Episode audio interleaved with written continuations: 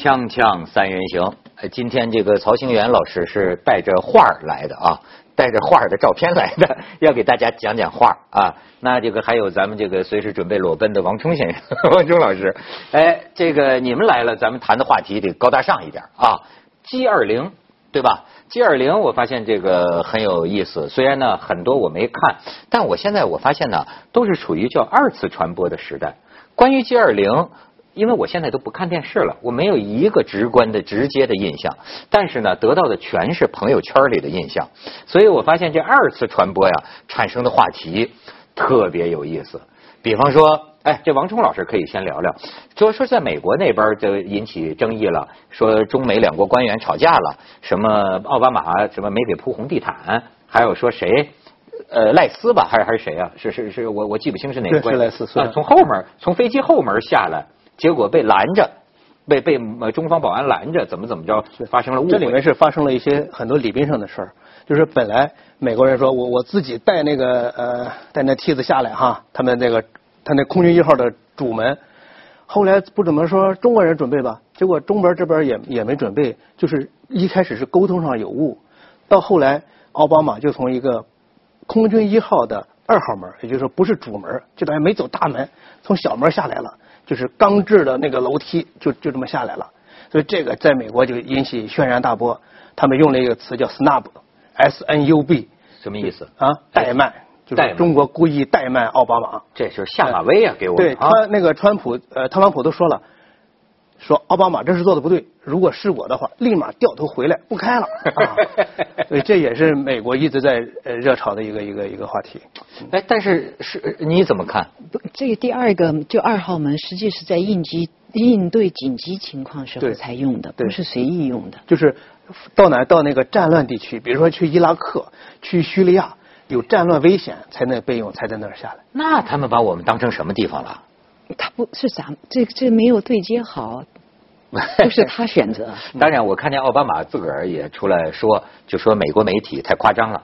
就是说，他的意思就是说，我们带的带去的飞机啊，什么防弹车呀，也的确是太多了，是所有这个参赛不不是参赛国了，是所有参会国里最多的。就是一下我就想起那个伦敦沦陷那个好莱坞那个电影，确实是这美国总统怕给打击啊，出去之后就多少架直升飞机，什么空军一号还还还有个备份，怎么着，确实是太多，说给人家所在国的确接待上给人增加一些个麻烦。美国总统出行安保规格非常高。就是带的人也多，而中国这次接 G 二零又投入了相当大的安保力量，就是双方目的都是好的，都希望安全，但是在手段上、策略上有不同。中国就觉得你记者离远点你不管你是赖斯也好，是克里也好，你都不要不要插队。实际上。中美官员的一个口角，就是因为赖斯想穿过媒体，就直接去到呃奥巴马总统里去，被中方保中方给拦下来了，说你这不合规矩，你你不能过来。是，甚至到最后要习习奥会要开始的时候，中美官员还就谁能进谁不能进还在争执呢。到最后，中方有个官员说：“别吵了，还有记者在场呢。”是是，实际上目的都是好的，咱就是为了他安全，也没有什么别的羞辱怠慢，根本没有。所以美国人一贯的有组织无纪律啊！你看他们那个党跟咱们这这概念都不一样，他们那个党 party，我后来才弄明白，那玩意儿纪律松散是吧？他们那党就是只要有相同证件就可以参加，不想参加了扭头就走，对吧？在美国，美国就是三个三步走，填个表，说你同意加入吗？同意，地址电话留下，甚至电话也可以不留就是了。这样革命怎么能成功呢？总统 就回到这那个填表，总统选举，我前一段去驾驶执照过期了，去重换一个，填一个表，下面问你参不参加今年大选？参加。嗯。你是什么党？不填。嗯。然后就行了，就办驾照，他问你就填这么一个，你要填你就入党了。所以这个啊就非常有意思，就是这个党啊，据说是谁呀？好像还是从日本人那儿翻译过来的这个 party。翻译成这个“党”这个字，但是你知道，在清末民初的那个时候，就说引起过一些争议，因为在中国传统历史里啊，“党”是个贬义词，现在变成好词儿了。所以那个时候人们说，你翻译成“党”，就中国什么朋党之争啊、乱党啊、结党营私啊，这个“党”是个不好的词儿。但是呢，词的含义经常就会变化。你看，变到今天就变成了一个呃，至少是中性的词。他们就讲，就是说很有意思。你像孙中山后来创立中华革命党，就说本来他们最早也是说按照西方的这个 party 这个概念弄成这种政见组合的这么一种党，但是后来呢，这个袁世凯啊跟他闹起来了，是吧？他吸取教训，他觉得这样啊革命不能成。所以孙中山发展这个中华革命党，当时据说好像黄兴啊还是谁啊，跟他发生过矛盾，就是说必须树立对党的这个绝对组织、绝对忠诚，因为他就得抱成这个团儿，他才能够呃胜利。结果一直延续到后来，到这个国民党，它的这个组织架构啊，就都是按照这个，咱叫反正跟西方那个 party 啊，就越走越远了。还是有接近的地方，所以这个。是走得越远了，这只是组织结构上，尤其是今天在组织结构上越来越严密了。嗯嗯嗯，对，当然这是题外话了。咱们就是说，咱们就说还是 G 二零的这个峰会，咱们可以看看美丽的杭州，因为咱们曹老师在杭州待过四年，大学本科在杭州念的，中国美院。很遗憾，咱们呃呃彭彭女彭彭怎么称呼啊？彭什么呀？啊，这个媳妇媳妇人。呃，我不敢称呼这。你是吓成什么样？吓坏了。彭彭丽媛那个同志女士啊，彭丽媛女士怎么了？她去了中国美院。哦。她去参观了中国美院，带着大家去了。我们还看到了高大上的艺术和这个峰会的装饰艺术两种，很有意思。哦，哎，你杭州那么如画的地方，哎，你那个时候肯定是校花。呃，那肯定谈过恋爱？啊，没有。那太亏了，那太亏了。不许。呃，还不准呢。对，哎呦，那个年代。那你现在看看今天的这个 G 二零峰会期间的这个杭州，漂亮啊！这张漂亮。哎，这张，这张有点，虽然说浓妆淡抹总相宜，但是有点太浓了。我不知道，他们就说这次啊，咱们这个准备的特别这个这个紧张吧，就是说杭州人都出去了，是不是？就说这个城市从来没有那么样的空寂，是对吧？是。哎，但是这还有人坐着躺椅上呢啊！你看，这个哎，杭州总是漂亮的。哎，这个是这是英国 G 二零，有的人示威啊什么的，把人清出去，就是避免这种现象出现吧。哦，对对对，有点不和谐的声音，这不合乎咱们习惯。你说在中国举行 G 二零峰会，他外国的抗议者也有敢跑到中国这儿抗议的吗？中国人万一有中国不识相的人。搅一下局呢，干脆就给他都清出去，一点不和谐的声音都没。其实这是一个咱们中国的传统。康熙南巡，我就想从 G 二零就想到康熙南巡。嗯。那所有沿街的店铺全部关掉，然后呃，所有的人都驱离。然后让他们自己带的人士、农工商排在康熙南巡的队伍后面，排成字，组成字的形状。这个传统其实从那时候就开始了，或者更早一点。咱们记录不是特别多，但康熙南巡就记得很清楚。嗯。所以这个 G 二零，我觉得啊，刚刚王聪。老弟，老师，说到这个中美之间的这些小的插曲，其实我觉得这个 G 二零还不是一个国际会议，而是一个咱们国内我现在在什么状态之下，有点像康熙南巡那种状态。刚刚清朝初年，哎，怎么能跟康呃不能碰见碰见皇帝，怎么能跟我们先进的党相比呢？那不，封那个清朝初年。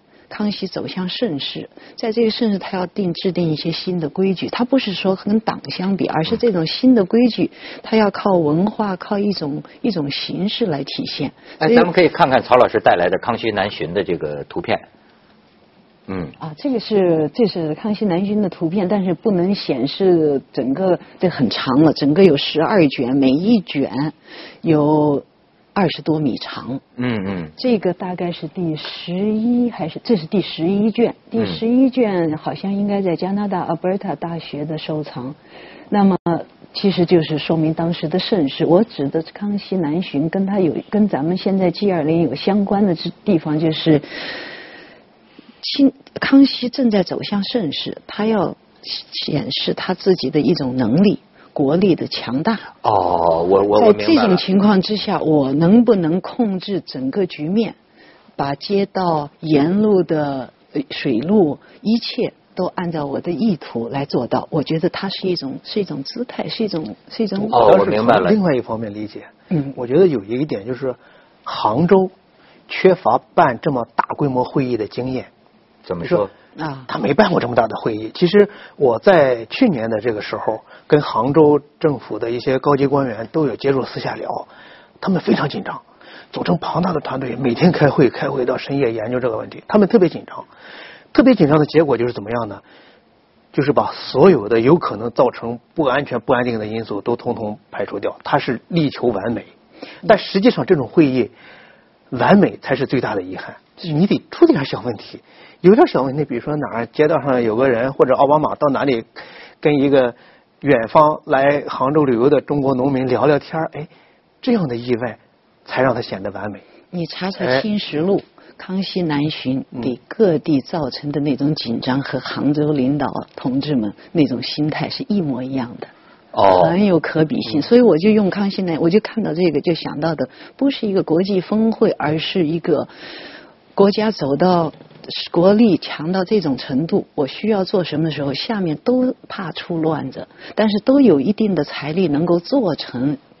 保证他万无一失。这个就是呃，我觉得大家不要误解这个曹老师的这个原意啊，他绝不是拿这个康熙跟现在的这个什么领导来来比附。他说的更重要的是康乾盛世，在那个时候他的这么一个举动，实际上他有这个体现国家实力的这样的一种意愿。从我们看到的这些，跟奥运会是一个道理吗？奥运会还不太一样，怎么说呢？不一样，不一样。奥运会它毕竟还是一个体育方面的盛会，只是说明你这个国家的经济实力、财力以及体育的实力到了一定的水平。而 G 二零在中国举办，其实全世界对中国是充满期待的。就是现在世界经济是有病的，就是他希望中国作为世界第二大呃经济体，作为一个世界经济的发动机，希望中国能开出药方来。希望通中国，因为中国既能跟发展中国家打交道，又能跟发达国的国家打交道。希望通过中国把 G 二零从一个清谈馆变成一个具有对经济有实际实际刺激作用这么一个机构。甚至有人提出来哈，说 G 二零以后别轮流办了，就在中国吧，就放在杭州吧。我这一听，这个杭州市民。肯定心情非常复杂，我以为非常高兴，还是非常不高兴，非常复杂，非常复杂。太好了，每五天可以领一万人民币，太好了，真的。我看到的有这好事儿，那我申请加入杭州户口。好像是网上这么传的，我也没有确认过。这个不去谈它。我我是觉得这个 G 二零在杭州开还有一个特殊的意义，就是杭州是一个中国典型的南方城市，它带有很多中国特色。这个特色其实是咱们现在国家在文化上要找的一个语言。你没看到整个 G 二零没出现太阳的，除了天鹅湖，又是在水里跳的，哎，也没有特别西方当代，甚至中国出现出现的中国艺术作品都没有仿西方当代的任何语言，宁可老实保守，都没有去模仿别人的语言。这次很有意思。这就现在咱们提的这个文化自信嘛，是不是？咱们先去一下广告，锵锵三人行，广告之后见。当然，你讲到这个文化符号，我这次在朋友圈我也发现，他们都在转一张画就这个啊，我也挺有感触。就是你可以看看，就是说这个领导人会谈呐，你看背后的这个画哎，这勉强也可以叫做国画吧，是吧？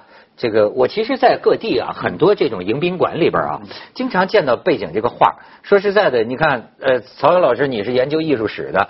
据说这个画啊是一个姓金的画家画的，呃，你再看下一张，画的是牡丹。哎，曹老师，你为什么带这张画？我就是想比一下这位金画家的画。其实带有普遍的中国人的欣赏习惯，这个就是一个普普通通的一个单位。我认识的一个司机，他发了一张他们单位的一个工作人员业余画的，达到了迎宾迎宾馆的水平。哎，也不是这个意思。我用这张画就说明，其实中国有没有所谓的流行艺术？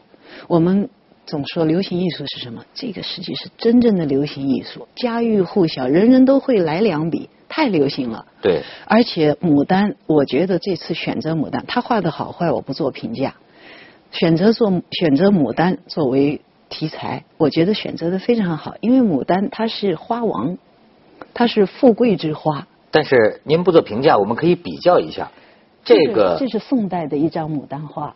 嗯，这这个这个宋代的呢还不一样。宋代，如果你把这张宋代的放大，就显然没有当代的气息，嗯是不是？嗯如果你要做一张当代的工笔画，你往哪个方向走？我琢磨了很久，往哪个方向走？很难琢磨。最后，我觉得，我不管他是谁做的决定，这件作品最后出现，它带有一种非常通俗、非常低调。如果我们画一张高大上、金碧辉煌的牡丹，虽然好看，对某些人来说，但它不是。有人就会批评，花了多少纳税人的钱呐？这张画值多少钱呐？这就，可是拿一张最最最最平民的一张画，大家说是地摊或什么，总是有人会批评的。但是我觉得它代表了一种，代表了一种非常非常简朴的。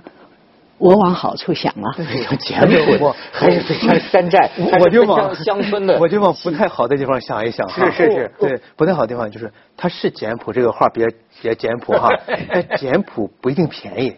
哎我我无法说它到底花多少钱哈。对我跟你你讲呃康熙哈，我就讲道光，咱们都都都返回大清吧。嗯，道光时候，就是道光通过某种渠道通过大臣了解到，说我吃的鸡蛋四两银子一个，弄得我都舍不得吃鸡蛋。但是有大臣告诉我了，一两银子能买十个。说你们这个那个内务府这个这个管管食堂的管后勤的怎么搞的？结果那个管后勤的太监就告诉皇上，行，那你找人买那个呃一两银子十个鸡蛋的，给道光报告的大臣，那行，我去买。结果是什么？他就在北京，甚至跑到天津去了，就没买到鸡蛋，因为有关人员都打招呼了，你是买不到的。嗯，所以道光皇上尽管一生简朴，但是他用的东西都是十分昂贵的，所以甚至所以简朴不一定是便宜。对，我不去做这个价格上的分析，嗯我是想选择这个牡丹，我琢磨了很久，为什么选择这个牡丹？从唐到宋，牡丹一直是作为朝廷当中富贵高贵的象征，而且就是咱们国花就是牡丹吧我们没有国花，但是我们传统这种迎宾后边都是或者是山水画啊，或者迎客松啊那样是居多。就是你从呃，我我不是艺术专家哈，就是从艺术上来说，放个牡丹在那儿，我我我觉得牡丹有点庸俗，还没有青松那么高雅高高洁。其实我们都想的太多了，也可能当时设计这个会场的人或者设计这块地方的人，只是来不及了，随便找了这么一张画。但是呢，它造成的国际影响实在太大。是吗？那当然了，从美术史的角度来说，每一个图像它就能够折射一个社会。我所以从这个图像去分析咱们现在这个社会，牡丹还不是一个错误的选择，因为它带有一个国家的象征，中国传统的象征，而且这又是流行的象征，又是人人提起笔来，不能说人人吧。学过画的人提起笔来来一个牡丹，真是太常见了。嗯，先从牡丹、梅兰竹菊这一些学起，它是非常非常通俗的。只是放在这儿，我们看惯了这种会议，一定要挂一个高大上，一定要挂一个我没见过的富丽堂皇的。突然大家都傻了，为什么挂这个？哎，我发现曹老师这个角度挺有意思，他真是研究当代艺术，他居然把这个画当成某种中国的波普 波普艺术、流流行艺术。我看到的呢通是俗艺术呃，我通俗艺术，我我看到的是比较保守的看法，就是说一些文博界的人发朋友圈，他们呢，所以这就提到一个文化自信呢。其实也应该以文化反思为前提。我觉得很多人都看到这幅画，其实我猜想。他大概各地迎宾馆呐、都摆这么一些画儿，他大概也就是很自然，没有特意的要这么弄，但是出现在了这个国际镜头里。但是我就发现艺术的研究者们呢，很多人就在感慨，就是说想到南宋，就是杭州啊，是南宋的这个都城。然后呢，就是南宋画院。我们知道宋朝啊是最重视绘画的一个朝代，就国家画院嘛，从宋徽宗。然后在南宋，他们纷纷拿出了这个南宋的时候画的牡丹，是就比起来啊。那当然，咱从一般的咱们这个凡人的肉眼上看起来，没有曹老师这种理解。那就是一个雅一个俗啊，那就是咱们这有一个功能问题。南宋那些画是宫廷的装饰，如果说咱们的中南海或者是习主席的官呃官邸了、办公室了挂一个牡丹挂成这样的，那我们就要想，他是不是亲民呢，还是怎么回事儿？可是这是这么一个会议，它是一个临时功能性的，功能完了之后，这张画就不存在，就不在这儿挂了，这个环境就整个变了。有没有必要投入大量的人力财力去做一张存世的经典牡丹？它还是就是一张道具。这个有时候啊，呃曹老师您讲的这个，我觉得真是跟你们艺术史的一些课题啊密切相关。其实挂在各地政府迎宾馆里的这个画。本身是不是有某种艺术的这个话语权？你比方说，中国的这个书画有一种理论是直追宋元，对吧？你看看宋朝的这个那个时候的中国画，呃，但是到今天呢，尤其是新中国，很多时候有些画家的风格成了时尚，但是对这个问题呢，实际上就有争议。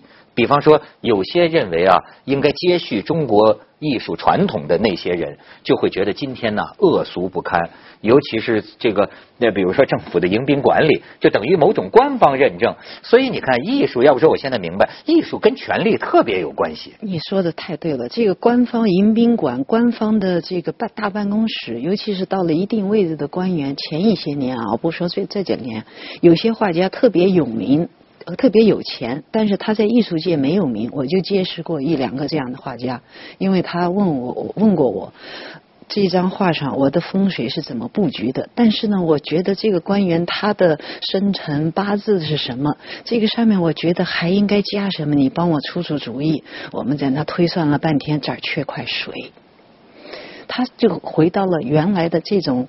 这种封建风水和生辰八字相符合的一种，这咱们在这宣传什么呢？这挂在背后，跟他的气场、跟他的运气或者怎么转运都对，这就是典型的叫什么叫权力干预艺术。是，包括不光是绘画，甚至我们一些建筑，那设计师设计的很好的，比如说领导一句话啊，这里再高一点嘛，那就高了几层，那就。